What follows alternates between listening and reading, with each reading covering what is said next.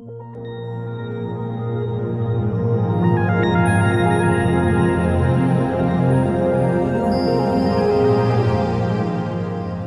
pessoal, é, antes da gente começar, depois dessa essa prece, só gostaria de lembrar a todos é a nossa frase de introdução.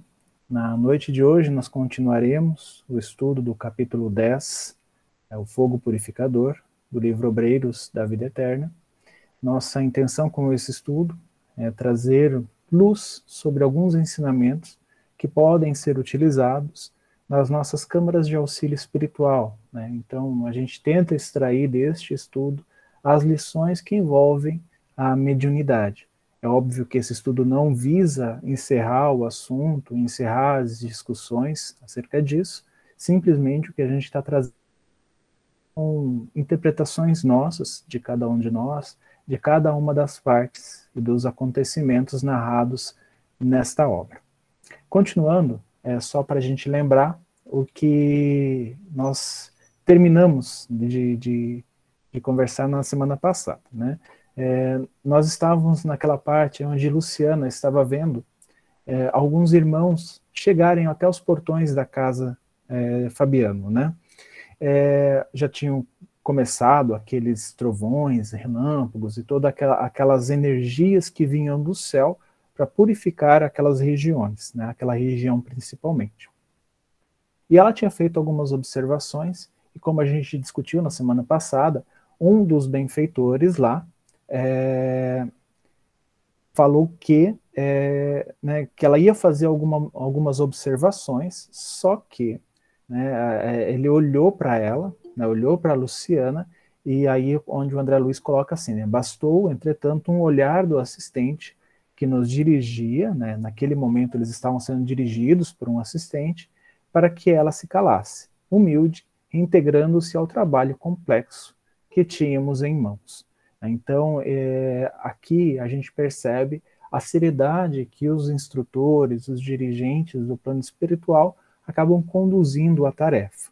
Naquele local lá, eram é, as observações que a Luciana tinha através da sua mediunidade, né, é, eram importantes até certo ponto, né, onde ela não ultrapassasse muitas questões que não iriam fazer bem para aquele tipo de tarefa. Né? As observações que ela já tinha, já tinha colocado anteriormente eram o suficiente e ela não precisava fazer mais nenhuma observação.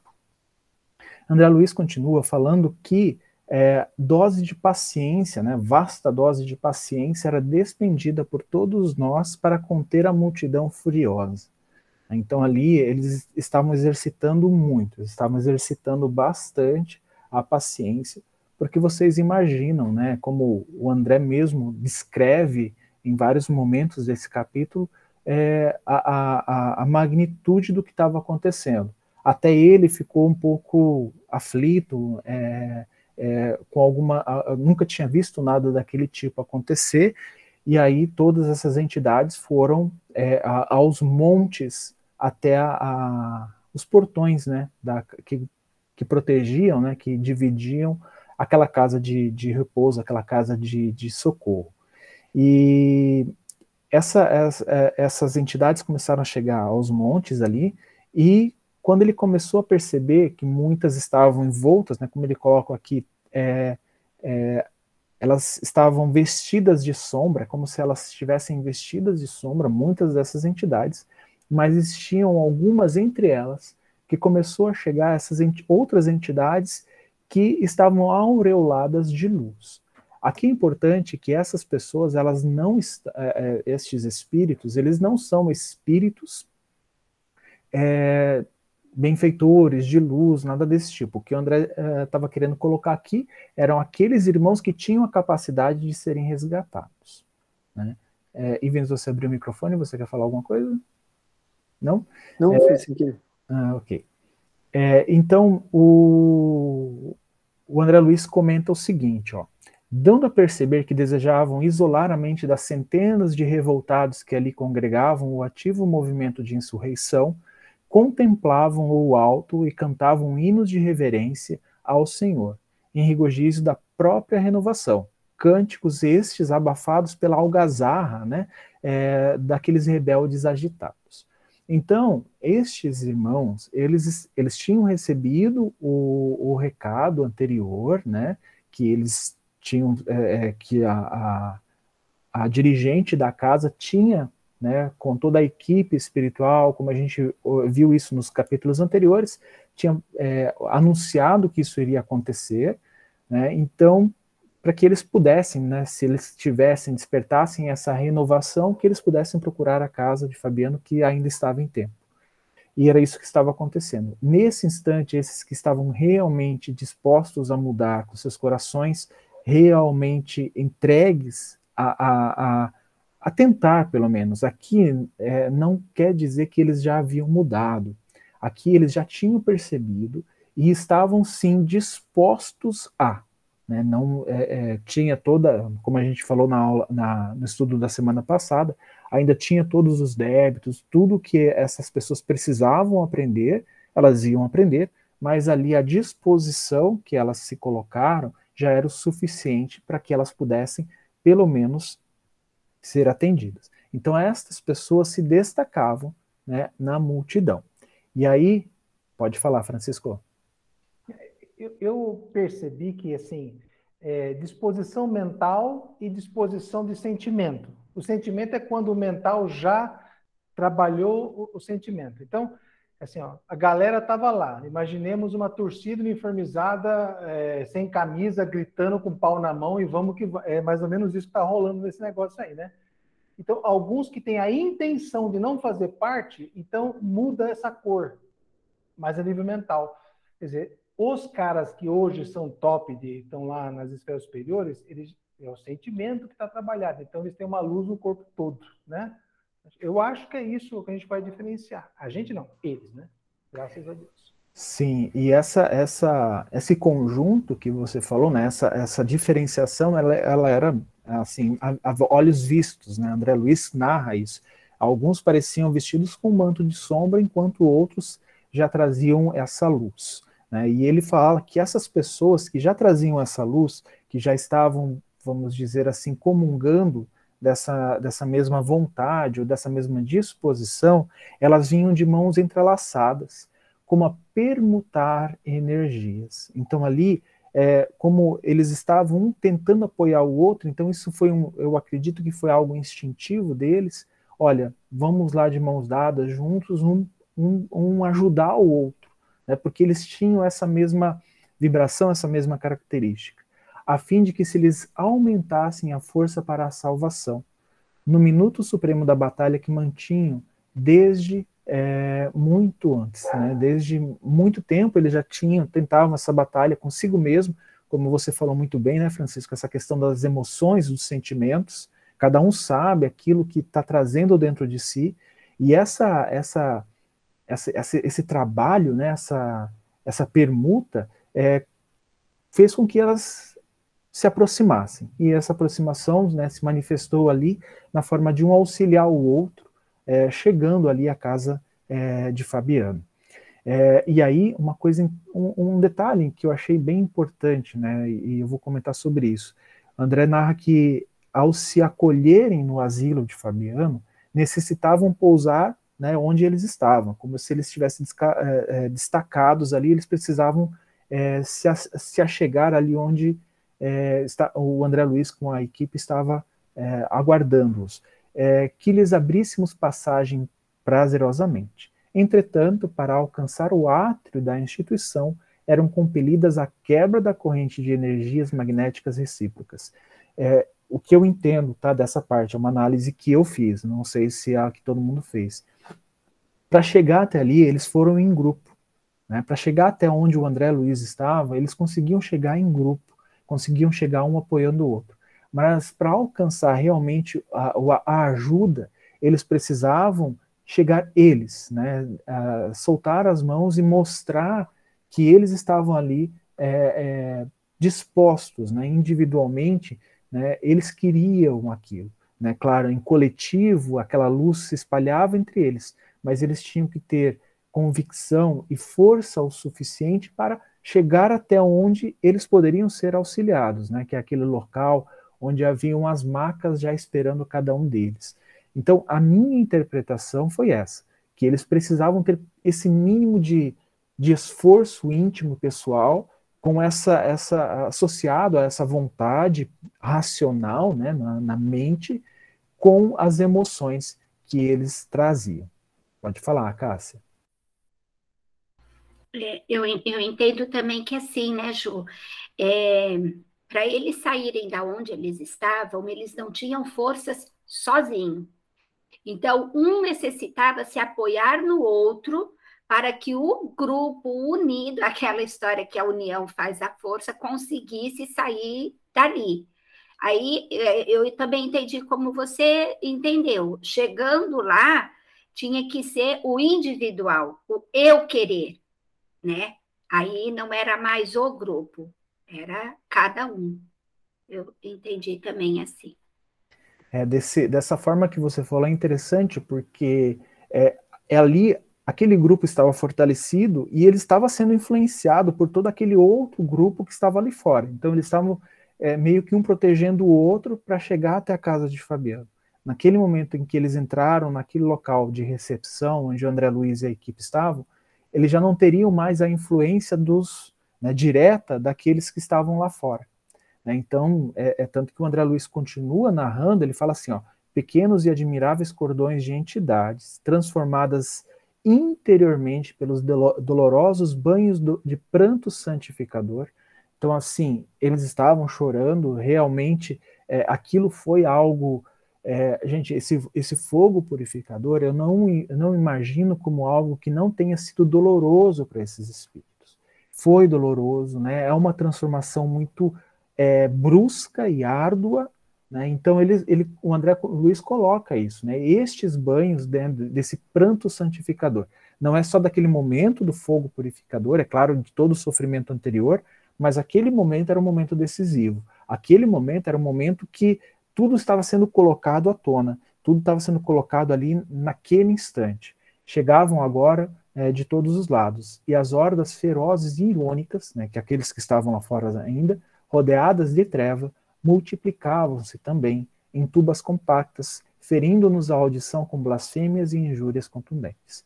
Então, cada vez chegou mais desses espíritos, né, chegou mais desses amigos que podiam, né, esses irmãos que poderiam ser é, recolhidos e auxiliados, e também aquela, aquela quantidade de espíritos né, que ainda não podiam é, serem auxiliados, eles não tinham as condições necessárias para serem recolhidos, auxiliados. Né? Isso nas nossas câmaras né, de auxílio espiritual a gente vê aos montes, como a gente já mencionou várias vezes, mas isso é uma questão que é, é a gente sempre fala, é da lei.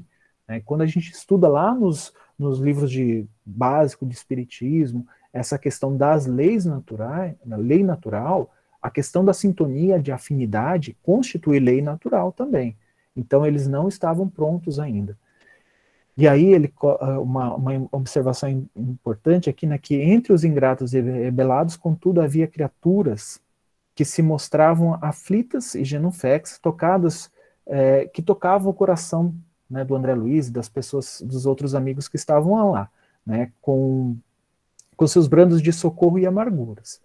Porém, eles não podiam aliviar, eles não conseguiam aliviar essas pessoas é, com qualquer benefício precipitado, em virtude da perigosa condição mental que se mantinha, né, condição que lhes impunha sofrimentos reparadores o que eu vejo aqui é por mais que aquela, aquele momento tenha afetado um pouco o sentimento, aquela, que a pessoa sente naquele momento, né, que ela precisa mudar, mas a questão mental, o que ele estava, é, esses espíritos estavam trazendo para a mente, né, é, ou que estavam trazendo na mente como intenção real, né, ou um mecanismo como a mente funciona, ainda não estava transformado, ainda não estava pronto para né, para esse sentimento realmente integrar o seu ser, né, o, o, espírito que ele é, né, a entidade que ele é.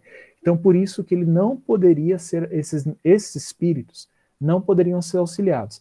Eu, eu coloco aqui como que eles estivessem na, na, na metade, né, vamos dizer assim. Não, não eram aqueles que já estavam sendo auxiliados e não eram aqueles muito ruinzinhos. eram aqueles que estavam quase lá, mas ainda não podiam ser auxiliados também.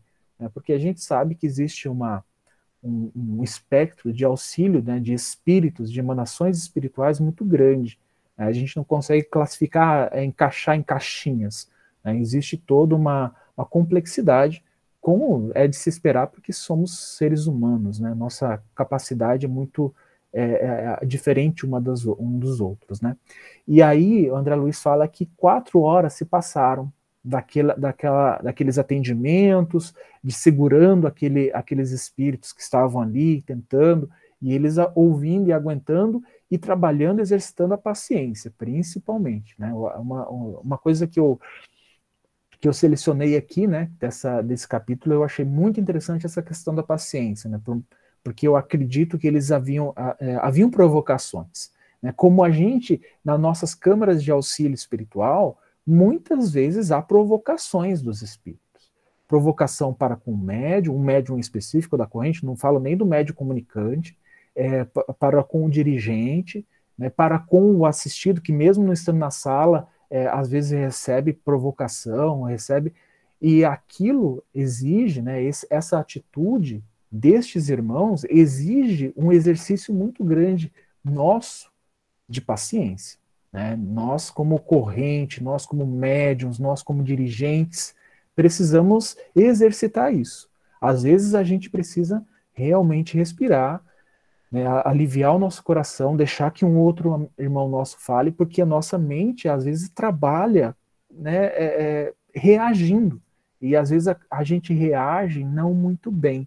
Né? Então, eu acho que isso é uma, coi uma coisa importante a gente é, trabalhar nas correntes. Né? Infelizmente, nós ainda somos falhos. Né? Nós ainda não estamos a, a, um nível né, de um Alexandre, ao nível de um Clarencio, né, que pode manter ao, ao nível é, da, daquela mentora que viu Jesus lá no nosso lar, como é que é o nome dela? Ah, bom, enfim, esqueci o nome dela. É, a, Zenóbia? Não, a Zenóbia é daqui, a, a Veneranda. Veneranda, que é a ministra, uma das ministras lá de nosso lar, ela né, foi uma das únicas é, entidades na época que o nosso lar foi, foi escrito, né, o livro, é, ela foi, era uma das únicas entidades que havia estado com Jesus. Né, então, é, não estamos ainda no nível veneranda, mas a gente se esforça. Né, então, por isso, a gente tem que exercitar bastante a paciência. Depois de todos aqueles procedimentos, né, Zenóbia, a diretora, ela vai convidar a todos aqueles irmãos para se unirem, né, é, após convidar-nos a transfundir vibrações mentais num só ato de recolhimento ao reconhecimento ao Senhor, tomou entre as mãos um lindo volume. Né, ela né, chamou todos eles, se reuniu com todos, né, que estavam ali, todos os trabalhadores, né, é, e pegou a Bíblia.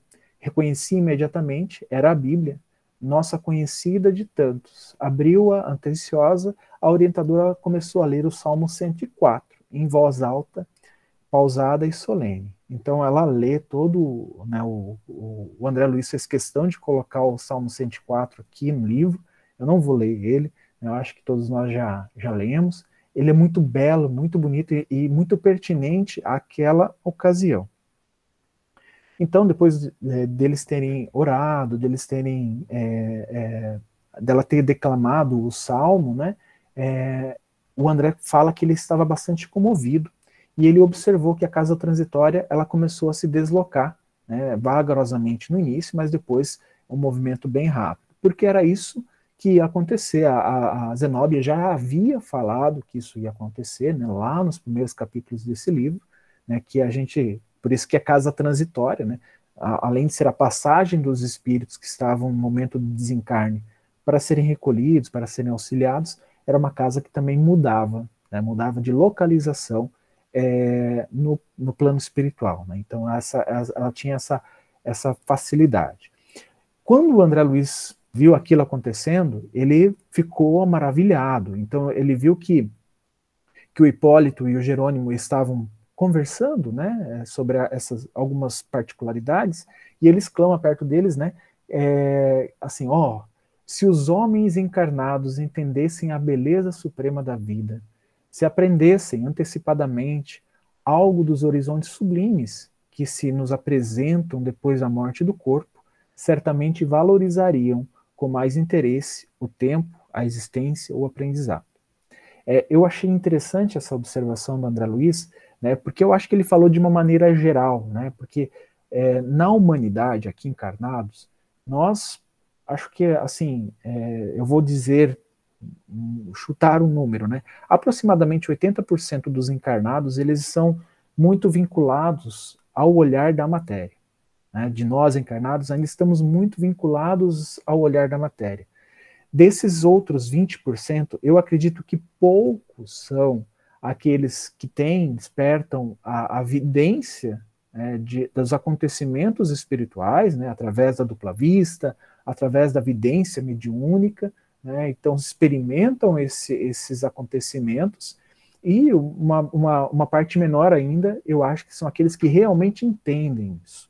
Né? Essa, essa visão que o André está falando, essa, esse entendimento das coisas maravilhosas que ainda há de se descobrir do plano espiritual. E o Jerônimo ele faz uma observação muito interessante. Ele fala assim: assim, André, todavia importa observar que o plano transitoriamente pisado pelos homens permanece também repleto de mistérios e encantamentos. Então, o Jerônimo estava falando da Terra. Aqui, na matéria, nós ainda temos muitos mistérios, muita coisa que desvendar. Né? Tanto nas questões da ciência, da matéria, dos descobrimentos, dos avanços da tecnologia, do comportamento social, do comportamento humano, né? da, do avanço na, na cura de doenças, enfim, vários avanços que ainda vão acontecer né? e a gente ainda precisa descobrir. É, para que o, para os que amam a glória de Deus, a crosta planetária oferece sublimes revelações, desde os estudos do infinitesimal, do muito pequeno, até a contemplação dos grandes sistemas de mundos a que se equilibram na imensidade. Então, eu achei muito legal que o Jerônimo fez essa, essa, essa comparação, né? Porque ele falou: olha, vocês na humanidade ali, na Terra, os homens, nós, né? Porque eles ainda tam, eles também são seres humanos, né? Também vão ter que reencarnar, porque ainda estão ligados à Terra. É, nós precisamos descobrir muita coisa ainda na matéria sobre o átomo, sobre as moléculas, sobre as coisas muito pequenas e também sobre os grandes é, acontecimentos é, nos grandes astros, né? Estrelas, galáxias, enfim. Então nós temos muito que descobrir. E eu acho isso interessante porque, se nós temos muito que descobrir aqui na matéria, imagina o quanto ainda há de se descobrir, a humanidade há de descobrir ainda no plano espiritual. Né? Porque é, eu acho assim que é interessante, a gente acha que lá está tudo fechado, está tudo. Não, é assim, já vem ensinando tudo completo. É, lendo o livro que a gente vai chegar nele, né, que é o Evolução em Dois Mundos, a gente vê que não é desse jeito, não chega pronto para o pessoal do plano espiritual. Né? As colônias espirituais elas não são formadas é, por, um, por, grupos crísticos já, olha, tá aqui, tá bonitinha a colônia, é só seguir, é só administrar, é só governar. Não. Elas, da mesma forma, elas são formadas por espíritos que desencarnaram, que começam a descobrir. Né? Eu acredito que todas as descobertas de tecnologia, de ferramentas, é, que a, acontecem no plano espiritual, né? Por exemplo, aquele aerobus, né, que é, o, que é utilizado lá no, no, plano espiritual, a questão da volitação, a questão do desdobramento, as questões da mediunidade, tudo isso é descoberta. Né? Então isso não vem, é, é, não vem um, uma cartilha, um manual, toma, né, os cristos chegam, entregam para as pessoas, ah, tudo bem, é só aprender isso aí. Não é dessa forma. Né? A gente sabe que é, é um processo que a gente vai descobrindo. Né? Então, a mesma, na mesma questão aqui na humanidade. Por isso que não chega nada. Olha, eu estou te mandando um modelo de, de como você vai é, fazer uma, sei lá, uma bomba que não vai precisar, que vai consumir pouquíssima energia, né? E o aproveitamento dela vai ser de 100%. Então essa é uma coisa interessante. Eu vi que a Camila levantou a mão. Camila, você quer falar alguma coisa? O mais importante é que a gente ainda tem que descobrir aqui ainda, né, no nosso íntimo. São tantas descobertas, né? Mas essa é a... eu percebo que é a mais importante nesse momento. Isso, isso mesmo. Rita? está com o microfone fechado.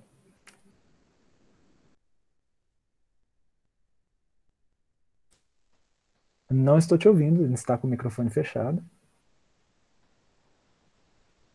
Alguém ouve a Rita? Não, eu acho que ela não está ouvindo a gente também.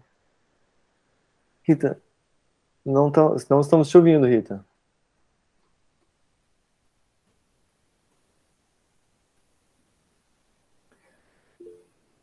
Ah, sim. Então, a Rita vai sair e vai voltar.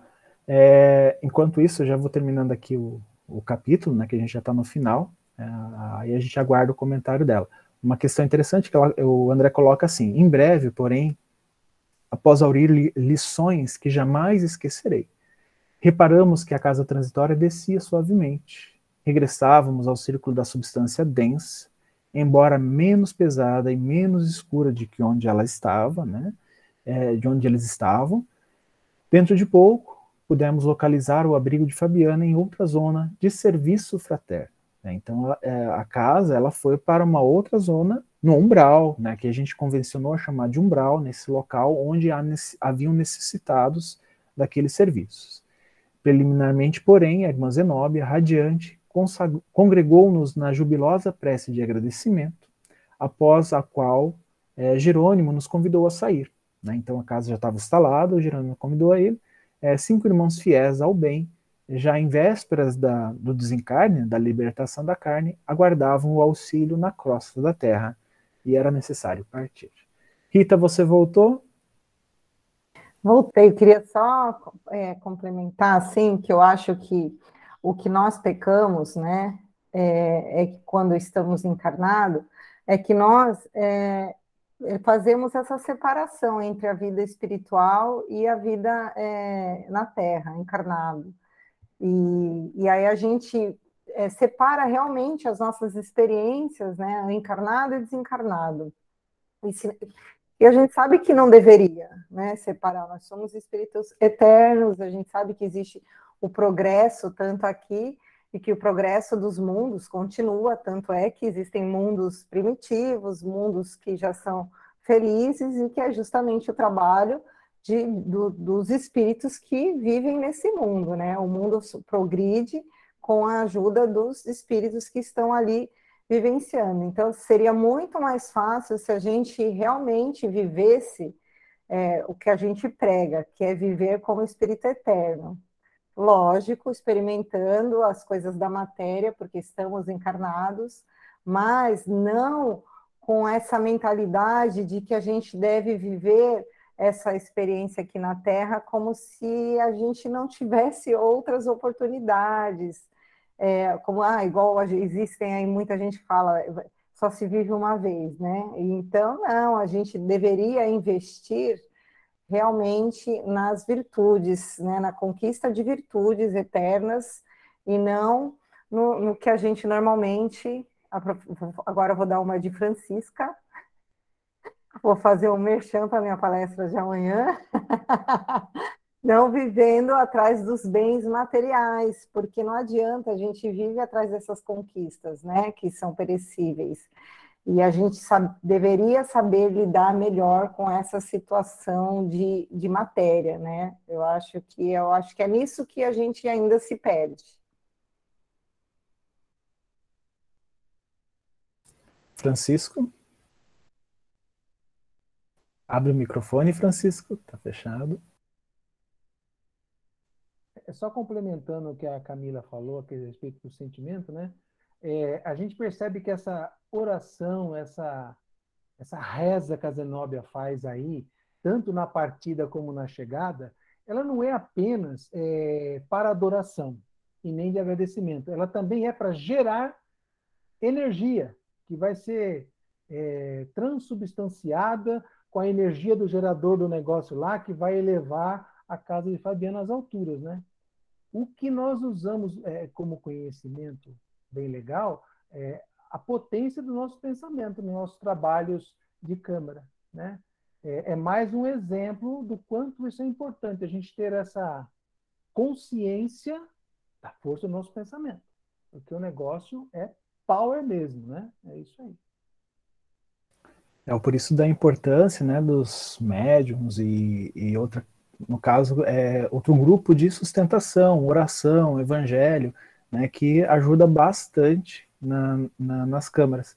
Eu lembro, você falando disso, eu lembro do, dos encontros da moci, das mocidades espíritas do litoral, né, que a gente tinha aquela câmara que acontecia enquanto a gente estava em atividade, né, enquanto os jovens estavam em atividade.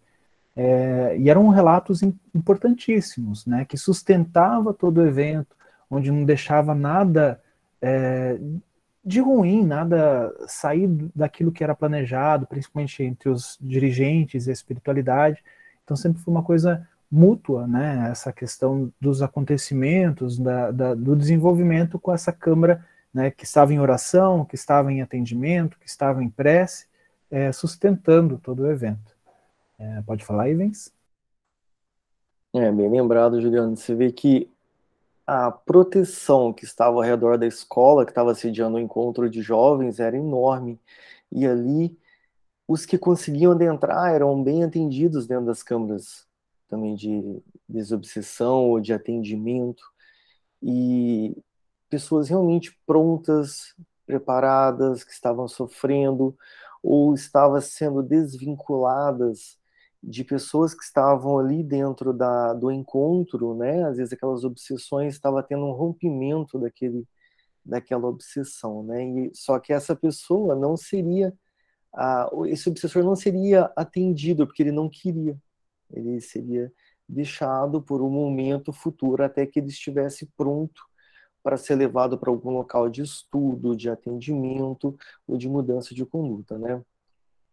Então, filosofando um pouquinho, né, Rita, a questão da, da afinidade e sintonia que os espíritos que estavam prontos para entrar no, no Instituto Fabiano, é, ou seja, eles não iriam atrapalhar nada a situação ali, simplesmente seriam atendidos. Aqueles que iriam atrapalhar, que iriam tumultuar e não iriam aprender nada, ou não iriam aprender o suficiente, ou seja, iria atrapalhar o funcionamento da, de dentro do instituto, atrapalhar os outros, não entram. Eu lembrei disso com outra situação com relação às escolas. Aqueles alunos que estão atrapalhando a sala de aula, eles são expulsos da sala de aula. É, e chegam a ser expulsos, às vezes, da escola, porque eles não deixam o professor ensinar, não deixam o aluno aprender, e eles não aprendem o suficiente, que eles não querem mudar. Eles querem mais uma situação cômoda, ou se divertir, ou se é, trazer aquela perturbação grande que eles têm dentro deles para o ambiente que eles estão. Então, então eles acabam sendo afastados da escola, ou seja, no plano físico acontece isso. No ambiente de trabalho também, né? O profissional que está atrapalhando, ele é deixado de lado. E nós temos um, um local aqui na Terra diferente disso, que funciona o contrário, que é a nossa família. Nossa família a gente não expulsa e não afasta. As pessoas que estão tumultuando o lar, né, os filhos com os pais, ali naquela situação difícil, às vezes idosos que estão morando com a, essa família. Olha, isso é típico de é, um planeta de provas e expiações. Olha como é importante a, a preparação para a gente reencarnar, para a gente estar nesse ambiente, nesse núcleo familiar difícil, né, que a gente não pode ser expulso, nem pode expulsar, mas temos uma missão enorme de lidar com essas pessoas e resolver atritos enormes e nos libertarmos de revoltas, ódios, assim como aconteceu no capítulo anterior com o Gotuso, que ele estaria reencarnando com o objetivo de liquidar aquele ciúme que ele tinha, né, do, da ex-esposa dele, né? Então, é, é interessante que a gente sente a complexidade e a importância do núcleo familiar, né? Fazendo essa analogia aí com é, a questão de não entrar nos ambientes por não estar preparado. E os nossos filhos, nossos pais entram nas nossas casas mesmo, e a gente também, mesmo não estando preparados. Né? Exato, Ivens. Camila? Uma pergunta para tirar dúvida. Então, pelo que entendi, cada vez que é realizado esses resgates, é necessário que essa casa seja é, essa, esse processo de, de transição, de mudança? Pelo que eu entendi, né, lendo os capítulos anteriores, é, essa, esse, esse acontecimento do fogo purificador é alguma coisa derradeira, não é comum, né? Isso é, uma, é algo extremo, né? Então, é, este acontecimento, o que a gente, o que eu imagino, né? No, o André Luiz não, não tocou nesse assunto, mas é como se aquilo que estava acontecendo, né, que estendeu-se por quatro horas e tal, aquilo era assim, os acontecimentos iniciais daquele fogo. As coisas ainda aconteceriam mais, né, teria mais, vamos dizer assim, ação lá. Não somente aqueles raios de luz, não somente aquele fogo descendo, não somente aquilo. Haveriam muitas outras coisas. E, esse, e a intensidade desses acontecimentos afetaria, porque a gente não pode esquecer a casa de no plano espiritual é material também. É um outro tipo de matéria que não é daqui, mas é lá. Isso seria afetado por tudo aquilo que ainda ia acontecer é, naquele fogo purificador. A casa seria afetada. Então, por isso, eles aguardaram até o, o momento é, que poderiam aguardar, né, esperando né, que, que era o acolhimento. Depois, eles não poderiam mais aguardar. É, tanto que a Zenobia, ela informa, né, capítulos anteriores, ela informa, olha, vocês têm que vir, porque isso vai acontecer e tal. E aí ela espera até o momento máximo, eles não poderiam esperar mais. Por quê? Porque senão a casa material, né, que é a casa Fabiano, ela poderia ser afetada também por aquilo que estava acontecendo, porque era uma purificação de toda a matéria espiritual. E a gente não pode deixar de, né, de lembrar que a casa transitória também era composta da mesma matéria espiritual. Então, essa, nesse instante, a casa tem que ser removida. Mas existem outras formas né, de tratar que talvez a casa não precisasse ser removida. Este é o extremo, tá, Camila? Então, o acontecimento era muito é, é extremo mesmo, né? É, é, algo que ia afetar como um todo. Né? Não importa a construção que tivesse lá. Né? Então, por isso que a Zenóbia teve que transportar a casa. Né? Mas se acontecer, vamos supor, onde eles foram parar, tivesse que acontecer novamente, né, por causa das emanações espirituais, da mesma forma, a casa teria que ser mudada novamente. Pode falar, Cássia. Hum, hum, eu queria só lembrar uma coisa.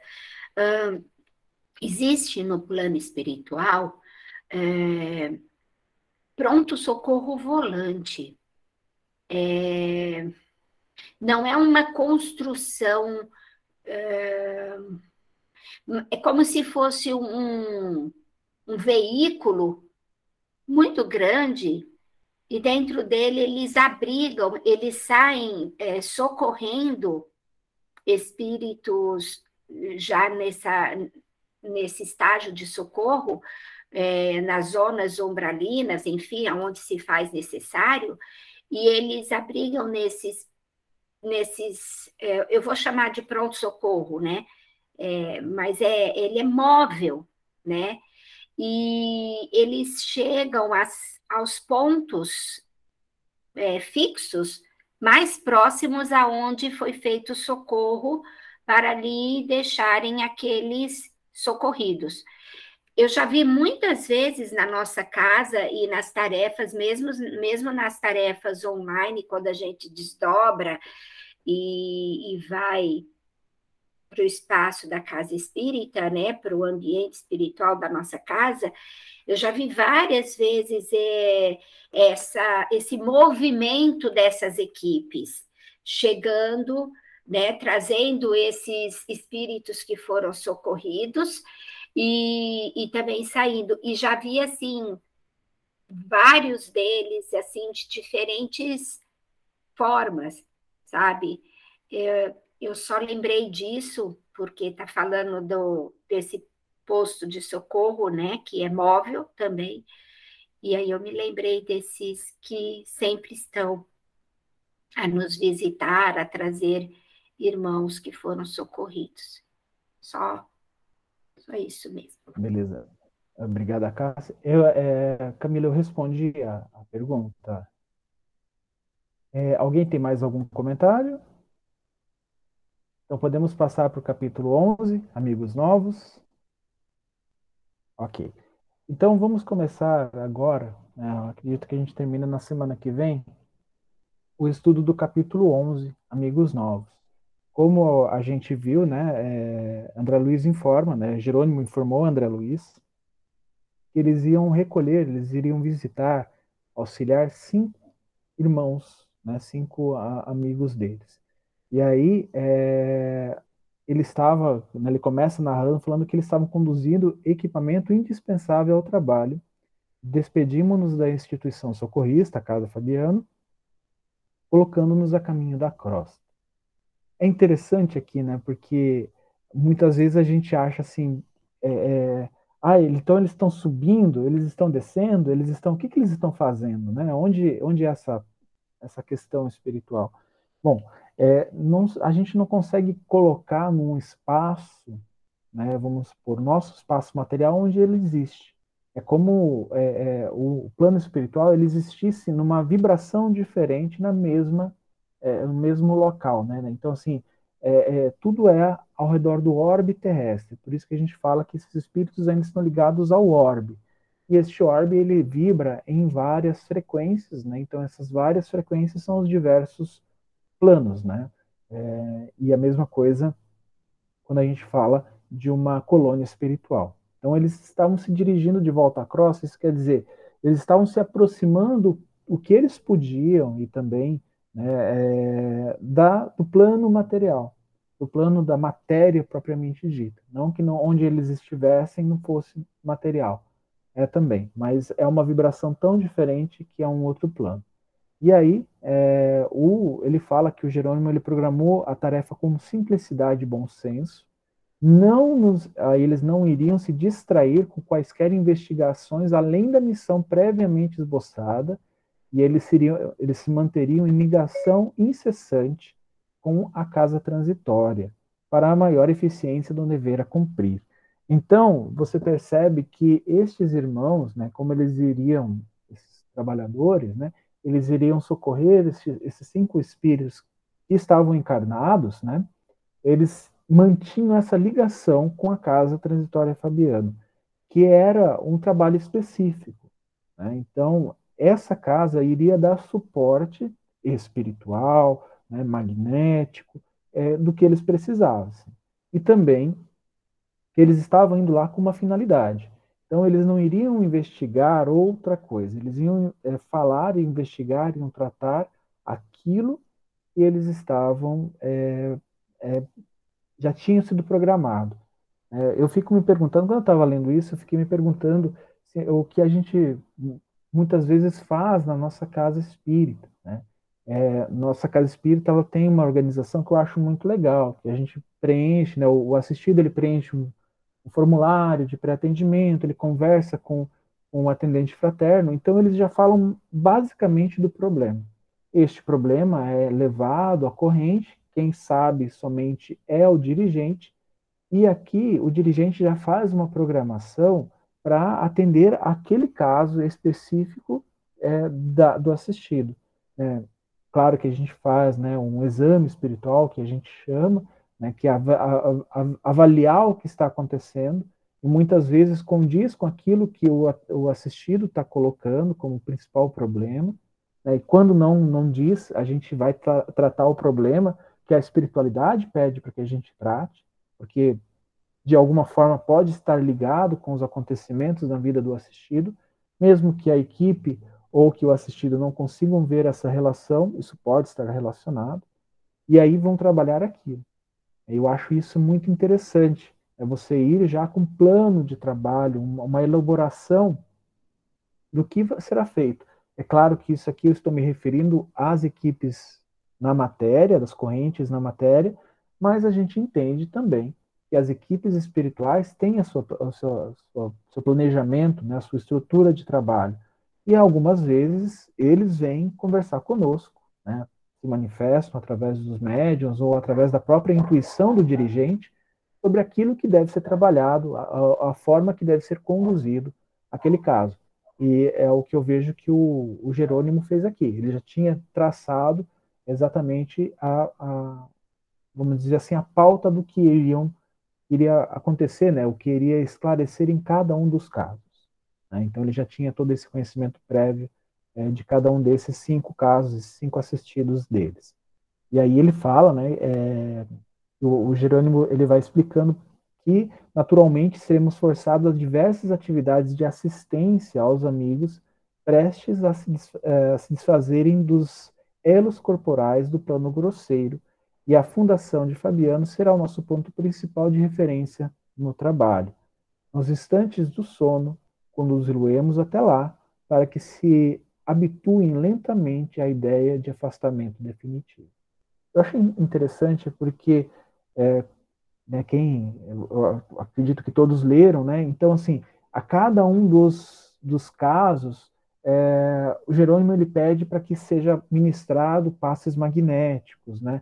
É, seja ministrado algum, algumas energias para auxiliar estes cinco irmãos, cinco irmãos, cada caso especificamente, e que naquele é, aquele momento, aquele momento de contato seria para auxiliar magnetica, magneticamente e também já para estabelecer esse, esse elo, né, essa, essa, essa condução deles até a casa de Fabiano, onde, como a gente acabou de ler aqui, eles seriam esclarecidos, seriam auxiliados, principalmente porque já estava se aproximando o, momento derradeiro.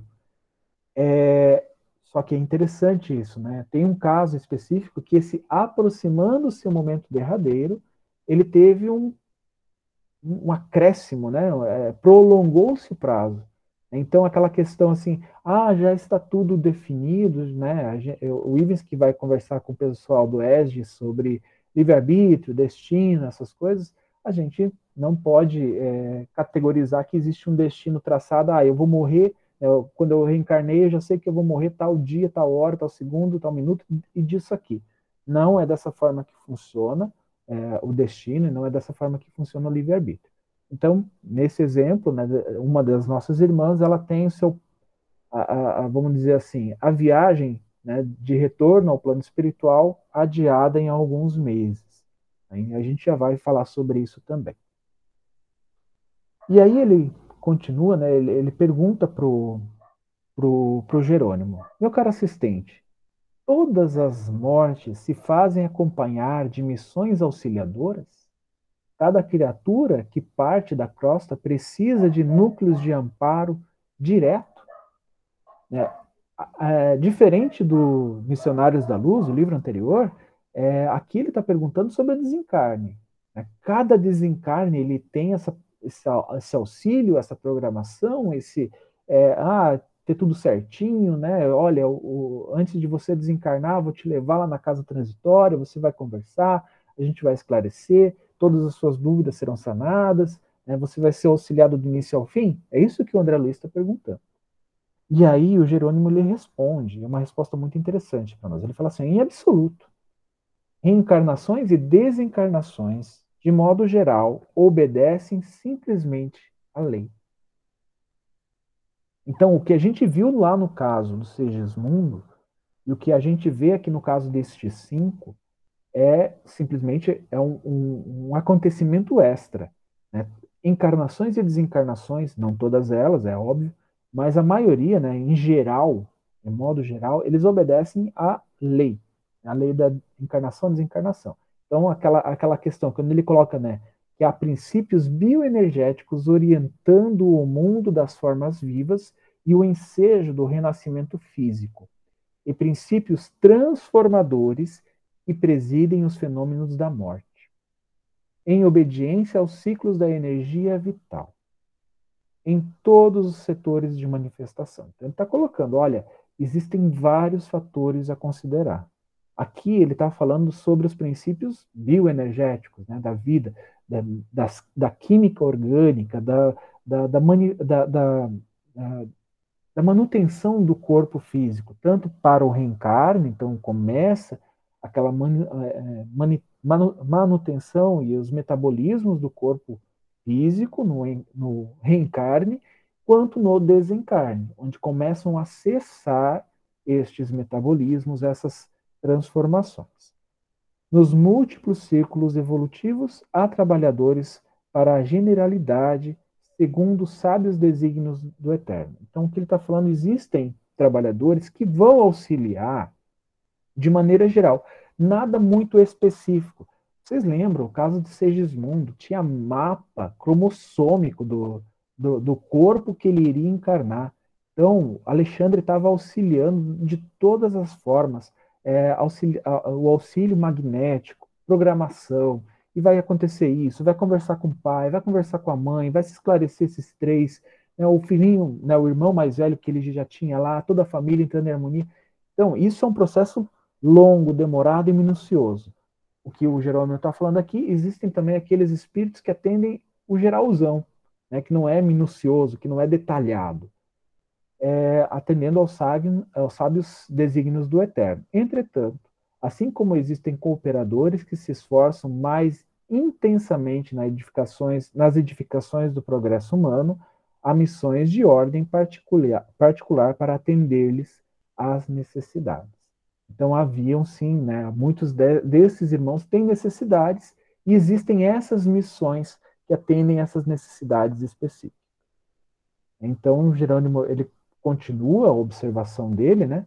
Não se trata de prerrogativa injustificável, nem de compensação de favor. Então, o que estava acontecendo ali não era assim, ah, é um favor que eu estou te dando, é um favor nesse, que eu estou te fazendo. O fato revela ordenação de serviços e aproveitamento de valores. Se determinado colaborador demonstra qualidades valiosas no curso da obra, merecerá, sem dúvida, a consideração daqueles que a é, superintendem, examinando-se a extensão do trabalho futuro. Então, aqui é aquela coisa, é, estes irmão, este irmão, ele é, é, o, o, trabalho que ele vai exercer, né, no caso, no, no reencarno, o ajuste familiar, a participação né, do, com os irmãos, a participação dele com, com a sociedade, isso vai trazer um, um benefício para esse espírito e para esses outros? Vai, então ele vai ser auxiliado. É, aqui eu, eu, acredito que o Jerônimo não está falando daquela, daqueles grandes reencarnes, né, igual Chico Xavier, né, ou de líderes né, que vão transformar o mundo. Aqui ele está falando nos diversos aspectos, até mesmo aquelas pessoas que vão fazer a diferença dentro de um lar, de um lar humilde, de um lar, um lar simples. Pode falar, Francisco. É, sabe onde é que isso foi explicado bem legal para gente? Foi em nosso lar. Quando André Luiz foi visitar o departamento, eu não lembro qual ministério, onde existia o planejamento reencarnatório. E eu acho que Elisias que dá orientação para ele, fala assim: aqui existe um diferencial. Os espíritos que já atingiram um certo grau de iluminação interior, que já sacaram o, os seus deveres, as suas obrigações, é, eles participam de uma certa maneira nessa questão da programação, né? Então, é, empenhados em se atingir os objetivos, o que acontece? Eles angariam, porque lá também, né, os amigos participam da, da do projeto, é, não, e, e a, até o espírito, às vezes, está lá no umbral e os amigos estão aqui planejando toda a existência dele na futura reencarnação. Então, é, é todo um processo que, que envolve esse nível de espírito. Né? Aquela galera que está lá no Corinthians, vamos Corinthians, vamos Corinthians, esse pessoal realmente passa por uma processação, é, encarnação e desencarnação, até eles começarem né, a torcer para outro time. Desculpa aí, tá? É, é, muito interessante isso, né? Como, o exemplo que você usou, a própria mãe do André Luiz com o pai. O pai estava lá no umbral, preso, né? A, a, toda aquelas duas amantes dele. Então, ela, a mãe do André Luiz, estava com os amigos da espiritualidade planejando o reencarne desses três indivíduos, né, desses três espíritos. Então, assim, eles tinham é, e é o potencial de tentar resgatar. Né? eles tinham merecimento, fizeram coisas para merecer? Não. Ela tinha merecimento, mas que esses três eles tinham possibilidade de resgate. É, não, não, não é uma, um caso de é, dessa uh, reencarnação genérica, né, dessa coisa que uh, vai acontecer de uma forma ou de outra. É, tudo isso, claro, partindo dos princípios da lei, este caso em específico da, do pai do André Luiz com as amantes era um processo de resgate mesmo, né, e a mãe do André Luiz ela se mostra preocupada com isso, né, porque o André Luiz também, né, fala assim, mas mamãe, é, mas isso é um processo natural. Esse acontecimento, esse, essa, esse planejamento, ele acontece. Não é, é, é assim, vamos dizer, algo é, é, porque é meu preferido. Não é isso. É justamente por um motivo. Né? Esse motivo ele tende aos milhares que a gente sabe, né? porque cada encarnação e desencarnação é diferente. É, e aí ele continua né, falando que no plano espiritual, portanto, muito grande é o carinho que se ministra ao servidor fiel. É, aqui ele está falando daqueles espíritos que se dedicam realmente à sua transformação íntima, à pregação do evangelho, não só o evangelho cristão, tá, gente? Eu acho que isso é uma coisa importante a gente falar, mas aqueles princípios do evangelho né, que estão dentro da humanidade.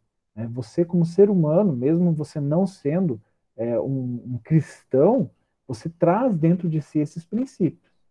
Lembrando, porque quando Kardec perguntou onde estava escrita a lei de Deus, e Kardec respondeu na consciência. Então você traz esses princípios. Então, se você respeitá-los e respeitar a lei, né, você está em, conformidade com isso que ele falou aqui, esse servidor fiel.